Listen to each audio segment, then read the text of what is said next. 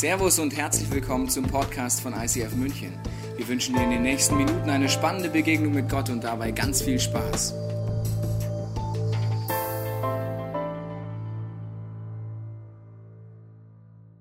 Ich finde es schon etwas wirklich auch ähm, Spezielles, dass dieses Thema jetzt wirklich am Weltfrauentag äh, da ist, wo ich über eine sehr mutige Frau einfach auch sprechen möchte in der Bibel. Aber ich möchte einfach auch sagen, ich liebe es hier zu sein. Ich war noch nie hier in diesen Räumen. Ich habe das nur über Podcast immer gesehen und äh, ich freue mich in euch hier zu sehen, zu euch reden zu dürfen. Frauke, ich freue mich von Herzen hier zu sein und ihr seid wirklich ein Vorbild. Und ich kann sagen, ich kenne keine Frau, die so warmherzig ist wie du, so liebevoll, so aufmerksam, so so voller Leidenschaft auch für Jesus. Ich muss das ganz ehrlich sagen. Du bist mir da ein Riesenvorbild. Und ähm, ja, ich könnte euch Stories erzählen, das mache ich jetzt nicht, aber ich möchte es einfach sagen. Ich bewundere dich sehr und ich kann sehr, sehr viel von dir lernen und deiner Art und möchte mich da gerne auch anstecken lassen, von dem, wo wir ganz unterschiedlich auch sind. Aber ja, da darf etwas auf mich abfärben. Das würde ich mir wünschen von deiner Art. Und jetzt möchte ich heute einsteigen mit einer Frau. Ich möchte über eine Frau der Bibel sprechen, die Esther. Ich liebe diese Frau von der Bibel, weil sie eine absolut mutige Frau ist.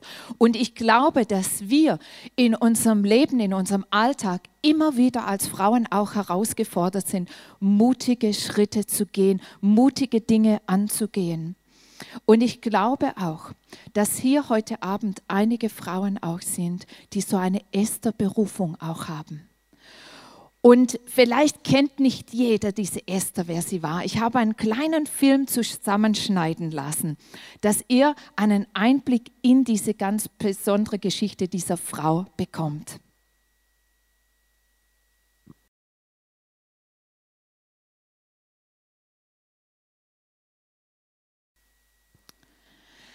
Eine beeindruckende Geschichte dieser Frau. Die Esther hätte als Königin in diesem Schloss leben können und es hätte ihr an nichts gefehlt. Sie hätte alles gehabt. Aber sie hatte ihr Leben aufs Spiel gesetzt, um nicht nur ihr Leben, sondern das ihres ganzen Volkes zu retten. Gott hat eine einfache Frau auserwählt um sein ganzes Volk zu retten. Eine unglaubliche Geschichte. Esther war eine mutige Frau, eine Kämpferin. Und ich habe mir so gedacht, wir Frauen, ich glaube, in uns steckt bei uns allen etwas von einer Kämpferin.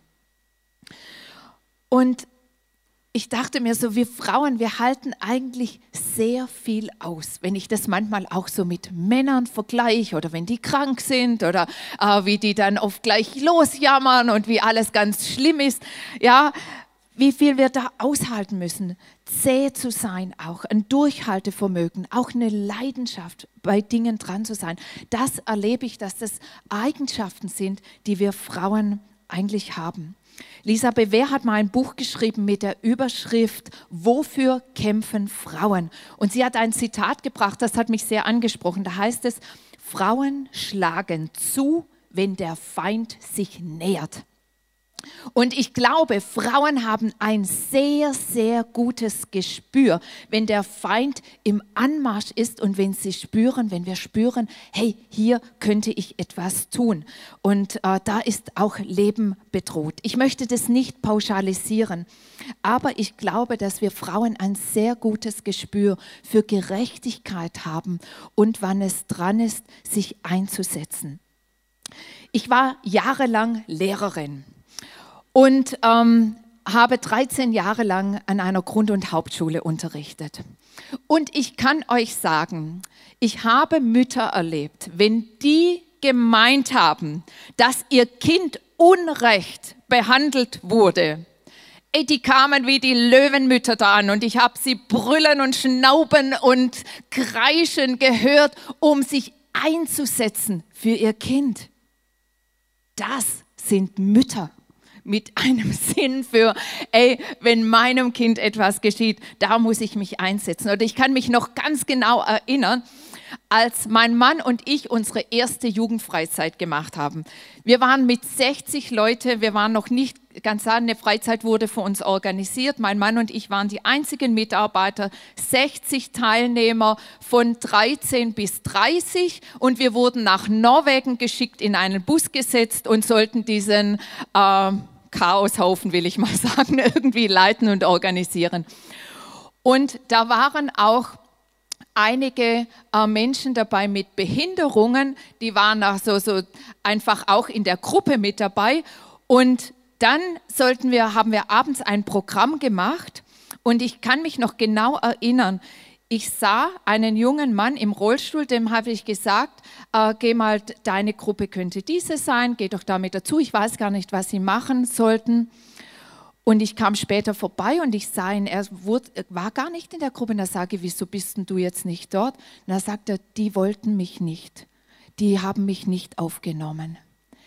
Ich kann euch sagen, ich bin wie eine Furie damals dorthin in diese Gruppe und habe gesagt, gibt's denn das? Und ich wusste, sie wollten einfach keinen Jungen im Rollstuhl bei sich haben. Ey, ich glaube, ich habe denen so eine Standpauke gehalten. Die haben nie in ihrem Leben das mehr gemacht. Äh, und damals war ich noch viel impulsiver. Heute würde ich das wahrscheinlich etwas anders machen. Aber ich kann mich noch gut daran erinnern, was für eine Standpauke ich denen gehalten habe, wie wir miteinander umgehen. Ich glaube, das haben die bestimmt ihr ganzes Leben nicht mehr vergessen, ähm, wie ich da ankam. Vielleicht kennt ihr so ähnliche Geschichten aus eurem eigenen Lebens aus eurem eigenen Leben. Und ich glaube, wir werden diese Kämpferinnen auch aufgrund unserer Geschichte. Weißt du, mir ist noch mal klar geworden durch meine eigene Geschichte, ich könnte mich bemitleiden über Dinge in meinem Leben, zum Beispiel wie ich aufgewachsen bin, wie meine Mutter mich behandelt hat, was alles ungerecht war, was ich alles erlebt habe, über was ich alles traurig war. Ich könnte eine Litanei aufzählen und mich bemitleiden. Mit den Jahren habe ich festgestellt, als ich diesen Gott immer mehr kennenlernte, dass er da war und dass er mich auch in diesen schwierigen Zeiten geformt hat und dass das, was ich heute bin, mit meiner Geschichte zusammenhängt. Also ein Stück von meinem Kämpfertum kommt mit von dem, wie meine Vergangenheit war, wie ich vielleicht durch manches auch mich regelrecht auch durchkämpfen musste. Ich möchte euch ein paar Beispiele geben. Ich bin ein, in einer ähm, recht bürgerlichen Familie aufgewachsen. Und meine Mutter wollte partout nicht, dass wir in die Kirche gehen. Also wir sind an Weihnachten in die Kirche gegangen, sonst nicht. Ich wollte aber als kleines Kind schon immer in die Kirche gehen. Sie hat gesagt, dort gehst du nicht hin, das sind lauter Scheinheilige und da wird man ganz komisch, äh, wenn man da hingeht. Und es war so ganz klar. Und ich war aber schon als kleines Mädchen, habe ich gesagt, ich möchte aber in die Kirche gehen. Dann lag meine Familie noch im Bett. Ich habe unser altes Gesangbuch genommen, habe mich angezogen und bin alleine in die Kirche gegangen und habe mich da zwischen die Omas gesetzt, äh, die dort in der Kirche waren. Dann habe ich an einem Sonntag mal, als ich da eben so saß zwischen den Omis und Opis, mehr Omis als Opis, aber auf, egal, auf einmal war da ein Jugendchor da. Und ich dachte, wow, nicht nur Orgelmusik, da gibt es ja viele junge Leute auch in dieser Kirche. Und dann habe ich herausgefunden, dass ähm, eine Schulfreundin von mir, dass die auch in diesem Chor ist. Und ich habe sie gesagt, ey, könntest du mich mal mitnehmen? Ich würde so gerne auch in diesen Chor gehen. Dann hat sie zu mir gesagt, nein, das ist nichts für dich. Äh, da brauchst du nicht hinkommen. Da dachte ich, gibt's denn das? Also bin ich da selber wieder hingestiefelt, hat eben niemand auf mich gewartet, äh, habe mich da aufgemacht. Dann war ich die Frau eines Jugendreferenten. Mein Mann war in der Kirche angestellt und dann habe ich festgestellt, es gibt so bestimmte Klischeevorstellungen, wie die Frau Jugendreferent zu sein hat. Die soll nämlich schön zu Hause bleiben, im Hintergrund beten und einfach für ihren Mann den Rücken frei halten. Und dann dachte ich, das passt aber überhaupt gar nicht zu mir. Das bin ich überhaupt gar nicht. Wenn die das von mir erwarten, da gehe ich ein. Ich möchte eine missionarische Chorarbeit machen und möchte nicht zu Hause sitzen. Aufgrund meines Mannes, der sich dann auch für mich eingesetzt hat, war es dann tatsächlich möglich, dass ich solche Dinge auch machen ähm, konnte. Aber es wurde mir nicht in die Wiege gelegt oder schon gesagt, äh, würdest du das mal machen. Oder als ich dann anfing, in der Kirche zu predigen, ihr glaubt nicht, wie viele Menschen zu mir kamen und gesagt haben, Sibylle, ist es wirklich in Ordnung, dass eine Frau predigt und leitet? Also ich lese da etwas anderes. Und ich kann euch sagen, wie oft bin ich nach Hause gegangen und habe einfach geweint und habe gesagt, Jesus, ich möchte doch nichts tun, was gegen dein Wort ist. Ich möchte wirklich deinen Willen tun. Aber ich spüre, dass ich etwas sagen soll. Ich spüre eine Leidenschaft zu leiten. Von wem kommt dann die? Und ich habe gemerkt, wisst ihr, der Feind, will uns immer wieder einreden, du bist nichts, du kannst nichts, bleib zu Hause, du wirst sterben, zum Beispiel wie es der Esther gesagt habe. Und wenn du das machst, äh, sei ruhig und halt den Mund, halt dich bedeckt, halt dich im Hintergrund, aber das ist nichts für dich. Das will der Feind uns immer wieder einreden. Aber ich habe gemerkt, hätte ich nicht durch meine Geschichte immer wieder, auch wo so ein Gen des Kampfes oder ich weiß auch nicht, was es war, dann doch stärker war, als, als das mich einschüchtern zu lassen. Hätte das nicht immer wieder gesiegt? Ich, ich habe mal darüber nachgedacht und da dachte ich, wenn der Feind gewonnen hätte, wäre ich wahrscheinlich nie Christin geworden, weil ich nicht in die Kirche gegangen wäre. Ich hätte meinen Mann wahrscheinlich nie kennengelernt, den ich dortmals in dem Jugendchor mit 17 Jahren da kennengelernt habe. Und wir hätten wohl nie eine Kirche gegründet und ich würde heute predigen. Und da habe ich noch mal gemerkt, was für ein Unterschied es macht. Und immer wieder, wenn ich über uns Frauen nachdenke und bete, das ist wirklich eine Leidenschaft für mich, spüre ich, dass Jesus zu mir sagt, zu mir selber und aber auch, als ich mich vorbereitet habe, auch für die Ladies Lounge und auch hier zu sprechen, ich spüre immer wieder, dass Jesus zu mir sagt, sagt den Frauen, ich brauche euch. Ihr seid richtig, ihr seid wichtig, ihr seid nicht verkehrt und wie, wie ihr seid und wie ihr denkt und wie ihr handelt. Gebt nicht auf, ich brauche euch um mein Reich zu bauen. Er hat uns als Frauen und Männer geschaffen. Wir sind sein Ebenbild.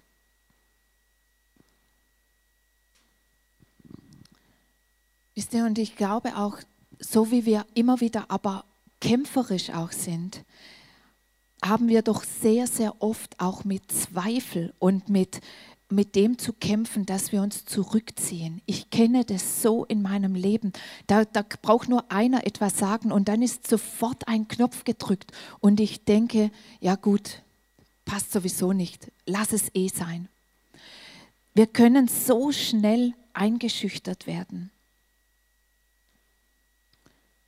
Aber es ist so wichtig, dass wir dass wir merken, wirklich, Gott braucht uns. Gott braucht dich, braucht, Gott braucht mich genauso, wie wir gemacht sind. Und äh, wir waren letztes Jahr in Asien mit den Pastoren und Pastorinnen. Und da, habe ich, da haben wir eine Kirche äh, besucht und da waren so selbstverständlich Frauen auf der Bühne, junge Frauen, mittlere Frauen äh, vom Alter her und die einfach erzählt haben, was sie mit Gott erleben und ganz selbstverständlich gesprochen haben. Und das hat mich so angesprochen. Da wurde ich selber so berührt und dachte ich, ja, so natürlich gehört sich das. Und es hat sich überhaupt nicht komisch angefühlt. In, Epheser, äh, in Esther 4, Vers 14 heißt es, wenn, denn wenn du zu dieser Zeit schweigen wirst, wird eine Hilfe und Errettung von einem anderen Ort her den Juden erstehen. Du aber und deines Vaters Haus, ihr werdet umkommen. Und wer weiß, ob du nicht gerade um dieser Zeit willen zur königlichen Würde gekommen bist. Ich glaube ganz fest, dass es Zeiten gibt, wo Gott zu uns redet und er uns auffordert, etwas zu unternehmen wo er sagt, jetzt ist die Zeit, für diese Zeit habe ich dich gemacht. Es ist nicht umsonst, dass du genau zu dieser Zeit in diesem Ort ähm, ich dich hingestellt habe, du in diese Zeit hineingeboren wurdest, in dieser, äh, in dieser Situation. Jetzt ist die Zeit, ich möchte durch dich etwas verändern. Ein geistlicher Leiter, Christoph Hesselbart, den ich sehr schätze vom Josua-Dienst, wem das etwas sagt, der hat mal, uns mal erklärt, dass es Zeiten gibt, wo der Heilige Geist kommt und zu uns spricht, vielleicht an unser Herz klopft über eine bestimmte Sache und sagt, würdest du das machen in Jesu Namen? Und er fragt uns und er fordert uns auf.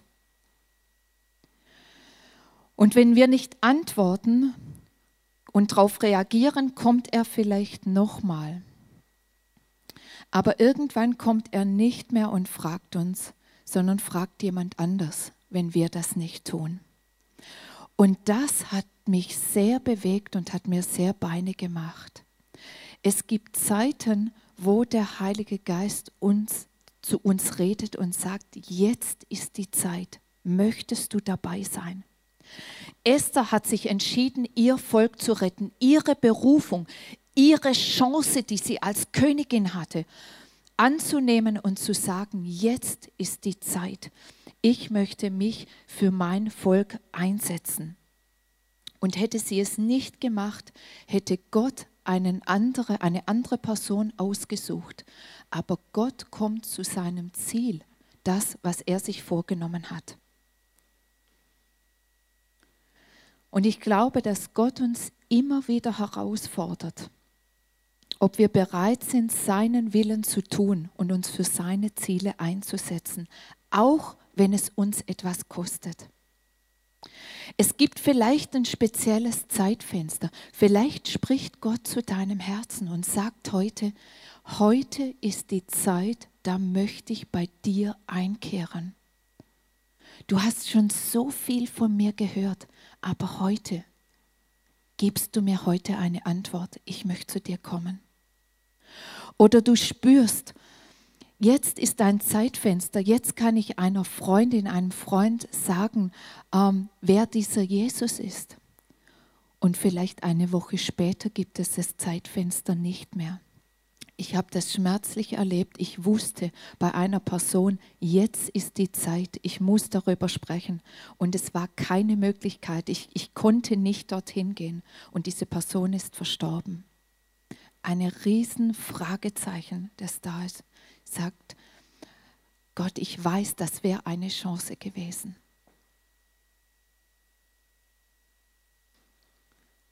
Als mein Mann vor 16 Jahren als wir da gespürt haben, Gott spricht zu uns, seid ihr bereit, die Landeskirche zu verlassen, die kirchlichen Strukturen zu verlassen? Äh, seid ihr bereit, damit Menschen zum Glauben finden, einen neuen Weg zu gehen und euch darauf einzulassen, eine Freikirche zu gründen? Ey, wir hatten keine Ahnung. Freikirche, was ist das? Wie macht man das? Pastoren sein, wie geht das? Und wir haben gespürt, er hat uns gerufen und wir mussten eine Antwort geben. Und ich kann euch sagen, hätten wir damals nicht gesagt, ja, wir wagen es, wir hätten viele, viele wunderbare Dinge nicht erlebt. Und wisst ihr, Gott hat mir noch eine zusätzliche Herausforderung gegeben. Er hat gesagt, er hat zu mir gesprochen durch ein Wort, aus Jesaja 54, du wirst nie Kinder haben, aber deine Nachkommen werden Völker beerben und verwüstete Städte neu bewohnen. Hey, das war mal eine Herausforderung. Und wisst ihr aber, dieses Wort beginnt, freue dich, dass du nicht schwanger warst, dass du nicht geboren hast, denn du wirst mehr Nachkommen haben. Ich hatte zu diesem Zeitpunkt, das wird 17 Jahre her, keine Ahnung, was Gott da wirklich gesagt hat. Ich wusste nur, als ich diesen Vers gelesen habe, der ist für mich. Da hat Gott zu mir gesprochen. Und jetzt war die Herausforderung, was mache ich jetzt damit? Lasse ich mich darauf ein?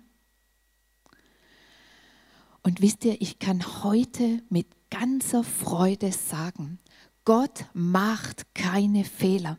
Und ich kann euch sagen, ich habe mehr Kinder als ihr, weil ich so viele geistliche Kinder in der Familie habe, denen ich helfen durfte, zum Glauben zu finden. Ich habe vor vier Jahren oder fünf Jahren jetzt eine Kinder- und Jugendarche gegründet für sozial benachteiligte Kinder. Und ich zeige euch mal ein Bild von meinem ersten Jungen. Der Brian, das ist ein Kind, das Gott mir vor die Füße gelegt hat und er mich gefragt hat, bist du bereit für dieses Kind etwas zu tun, dass es anders aufwächst als mit seinem drogensüchtigen Vater? Bist du bereit, etwas zu tun? Und ich habe gesagt, ja Gott, ich habe zwar keine Ahnung, wie das geht, aber Step by Step habe ich mich durchgewurstelt mit vielen anderen zusammen und wir haben eine Kinder- und Jugendarche gegründet und im letzten Jahr konnten wir 800 Quadratmeter ausbauen. Die Kinder haben ein richtig tolles Erlebnisparadies. Wir haben 30 Kinder momentan, die aus ganz, ganz schwierigen sozialen Familien kommen und es ist mir ein Anliegen, diesen Kindern zu helfen, dass sie ein, eine andere Zukunft haben als aus dem Elternhaus, aus dem sie rauskommen. Und ich weiß, ich könnte das nicht tun, wenn ich eigene Kinder hätte. Ich müsste ja meine vernachlässigen. Aber Gott hat mir eine andere Aufgabe gegeben. Und ich habe beschlossen, ihm mehr zu vertrauen als allem anderen und habe gesagt, wenn Gott sagt, freue dich, werde ich mich freuen. Und ich sage euch, ich kann mich freuen. Ich kann mich an all diesen Kindern wirklich freuen.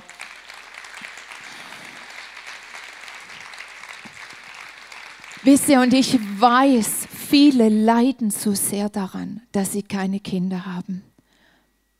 Und ich möchte nicht sagen, dass es jede Frau dieses ähm, so sein muss wie bei mir. Aber ich möchte dich einladen, eine andere Perspektive vielleicht mal einzunehmen. Was für Möglichkeiten hast du, die eine Frau mit Kindern nicht hat? Sieh das Positive. Und ich weiß, hier ist eine wunderbare Gruppe auch im Entstehen, wo solche Frauen sich treffen und zusammenkommen. Und ich möchte euch ermutigen, dass ihr euch gegenseitig ermutigt und dass ihr Dinge unternehmt, die ihr einfach machen könnt, weil ihr in dieser Situation seid. Und vielleicht schenkt euch Gott noch Kinder, vielleicht aber nicht. Und es gibt viel Grund, sich zu freuen. Ich kann euch das sagen.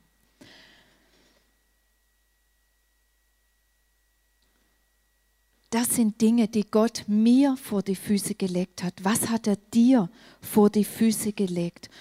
Wo, wo du vielleicht weißt, ich bin gerade zu dieser Zeit an diesem Ort hingestellt, um einen Unterschied in meinem Umfeld zu machen, weil es sonst vielleicht niemand machen würde. Was hat Gott dir wohl vor die Füße gelegt? Wisst ihr, weltweit beschäftigen sich die großen Kirchen damit auch, dass wir als Christen uns auch nicht nur in der Kirche einsetzen, sondern dass wir Verantwortung in unserer Gesellschaft wahrnehmen. Diese Gesellschaft braucht uns, die braucht uns Frauen auch, die hinschauen, die vielleicht äh, etwas sagen, was, was bisher noch nicht gesagt wurde, die Kreativität haben, um, um Dinge freizusetzen. Man spricht hier von den sieben Einflussbereichen oder Seven Mountains der Gesellschaft. Das ist im Bereich der Medien, der Kunst, der Politik, der Wirtschaft, der Bildung, der Religion, der Familie, der Wissenschaft und der Technologie. Und das heißt, und das möchte ich uns sagen, ihr alle steht in einem bestimmten Bereich in eurem Leben, wo Gott euch hingestellt hat. Und ihr könnt einen Unterschied machen. Vielleicht bist du Lehrerin, vielleicht Erzieherin, vielleicht arbeitest du sogar im Kultusministerium und kannst eine Stimme erheben. Vielleicht bist du eine, in einer Position, wo du in der Medienlandschaft äh, Einfluss nehmen kannst. Setze dich ein, dass nicht nur Mist im Fernsehen kommt, sondern dass gute Werte kommen. Wenn du einen Einfluss hast, vielleicht äh, mit Nachrichten zu bestimmen, die Stimme zu erheben und zu sagen, können wir nicht auch mal etwas Positives bringen, etwas, was dem Volk und unseren Leuten wirklich auch Mut gibt, nach vorne zu gehen. Erhebe deine Stimme, auch wenn du vielleicht ausgelacht wirst, vielleicht am Anfang aber die Frauen, die den Weltfrauentag ins Leben gerufen haben, ich kann mir nicht vorstellen, dass da alle nur Applaus geklatscht haben. Die mussten durchhalten. Und Gott hat uns so gemacht, dass wir durchhalten können. Wir haben diese Eigenschaft als Frauen. Und ich möchte euch sehr ermutigen, wirklich in jeder ähm, in jedem Bereich, wo ihr vielleicht Möglichkeiten und Einfluss habt, eure Stimme zu erheben, euch dafür einzusetzen, wie mit Geld umgegangen wird, wie über Erziehung gedacht wird, wie über Eltern gedacht wird, was über Ehe und Familie gedacht wird. Erhebt eure Stimme. Unser Volk braucht das. Und es werden noch ganz andere Zeiten auf uns zukommen. Und wir müssen lernen, in den guten Zeiten vorbereitet zu sein um unsere Stimme zu erheben. Und bevor alles immer noch chaotischer wird, rechtzeitig reden.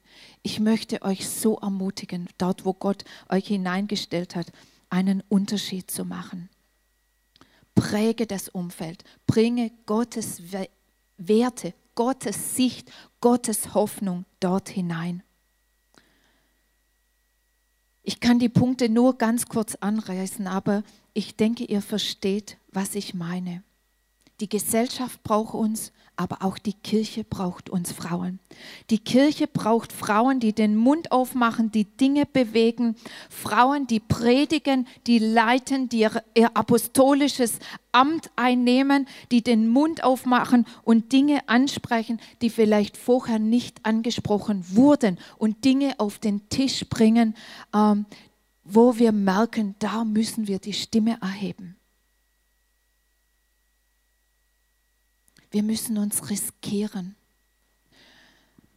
Und auch wenn es unangenehm ist, ich möchte uns so Mut machen und ich spreche zu mir auch in diesem Fall.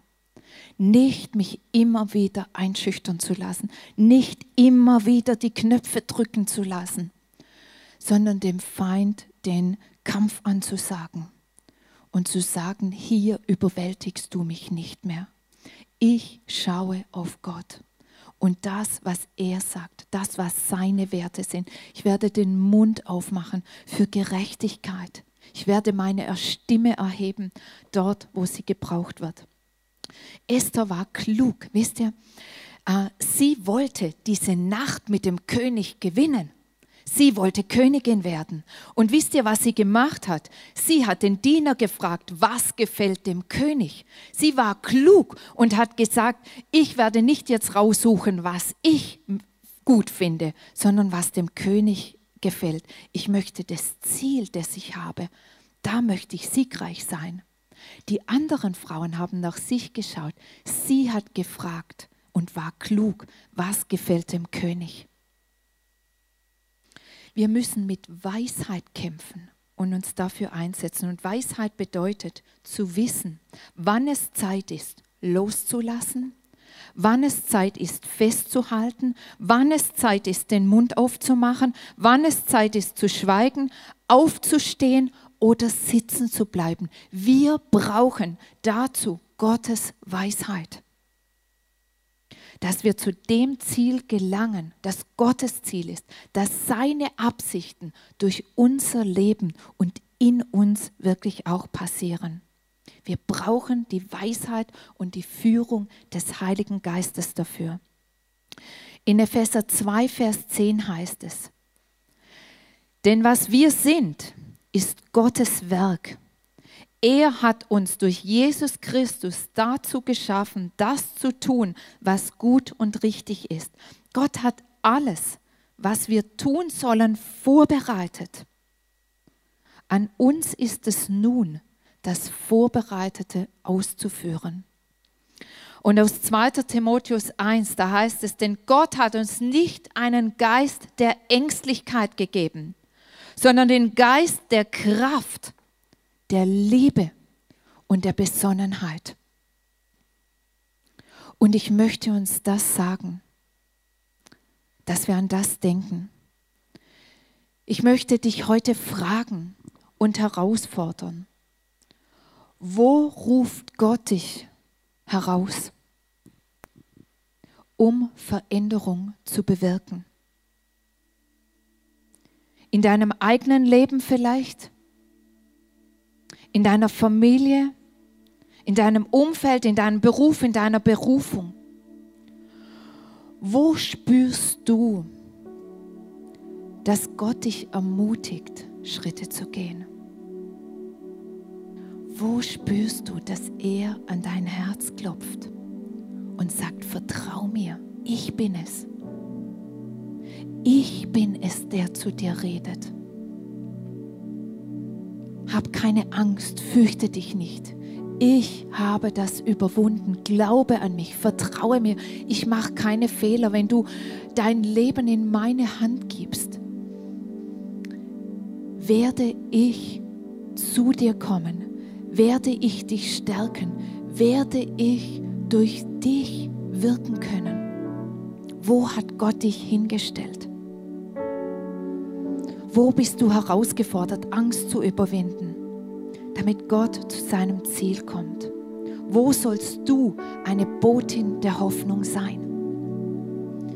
Ich möchte abschließen mit den Worten von Lynn Heibels, die in ihrer Autobiografie geschrieben hat zu dem Thema, mögen wir gefährliche Frauen sein? Möchte kurz sagen, wer diese Lynn Heibels ist. Sie hat mit ihrem Mann zusammen eine der größten Kirchen mit dem größten Einfluss von der ganzen Welt gegründet, die Willow Creek Gemeinde in Chicago. Sie hat mit ihrem Mann zusammen angefangen und sie ist in eine tiefe Glaubenskrise gekommen. Sie hat viele, viele Jahre ist sie nicht mehr in die Kirche gegangen, nicht mehr in den Gottesdienst. Sie war völlig frustriert, sie hatte ihren Glauben fast verloren und sie musste neu finden, wer Gott eigentlich für sie ist. Aber sie ist nicht liegen geblieben, sie ist wieder aufgestanden und diese Frau hat Folgendes geschrieben. Und ich lade euch dazu ein, dieses vielleicht als inneres Gebet innerlich mit mir mitzusprechen.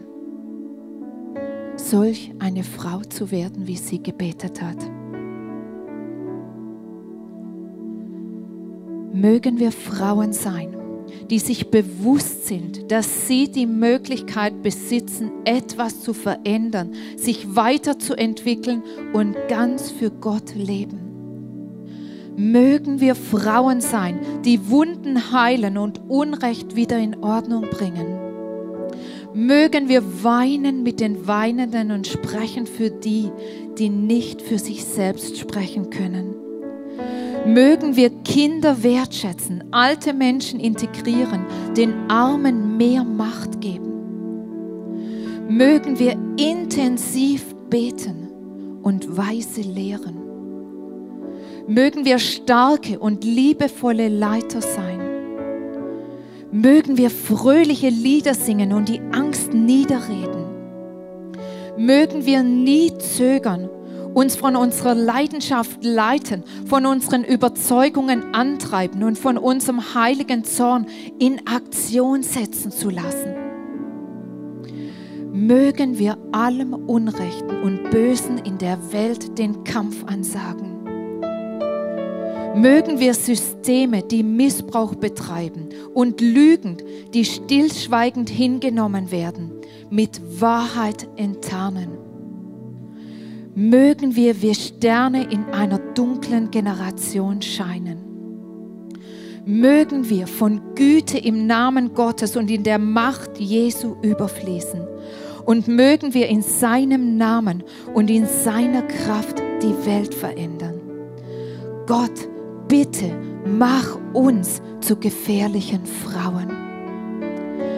Gott, und ich bete, dass du selber in unsere Herzen das Wollen und das Vollbringen schenkst. Und ich bete, dass du uns ausrüstest mit allem und dass wir wissen, du gehst mit uns.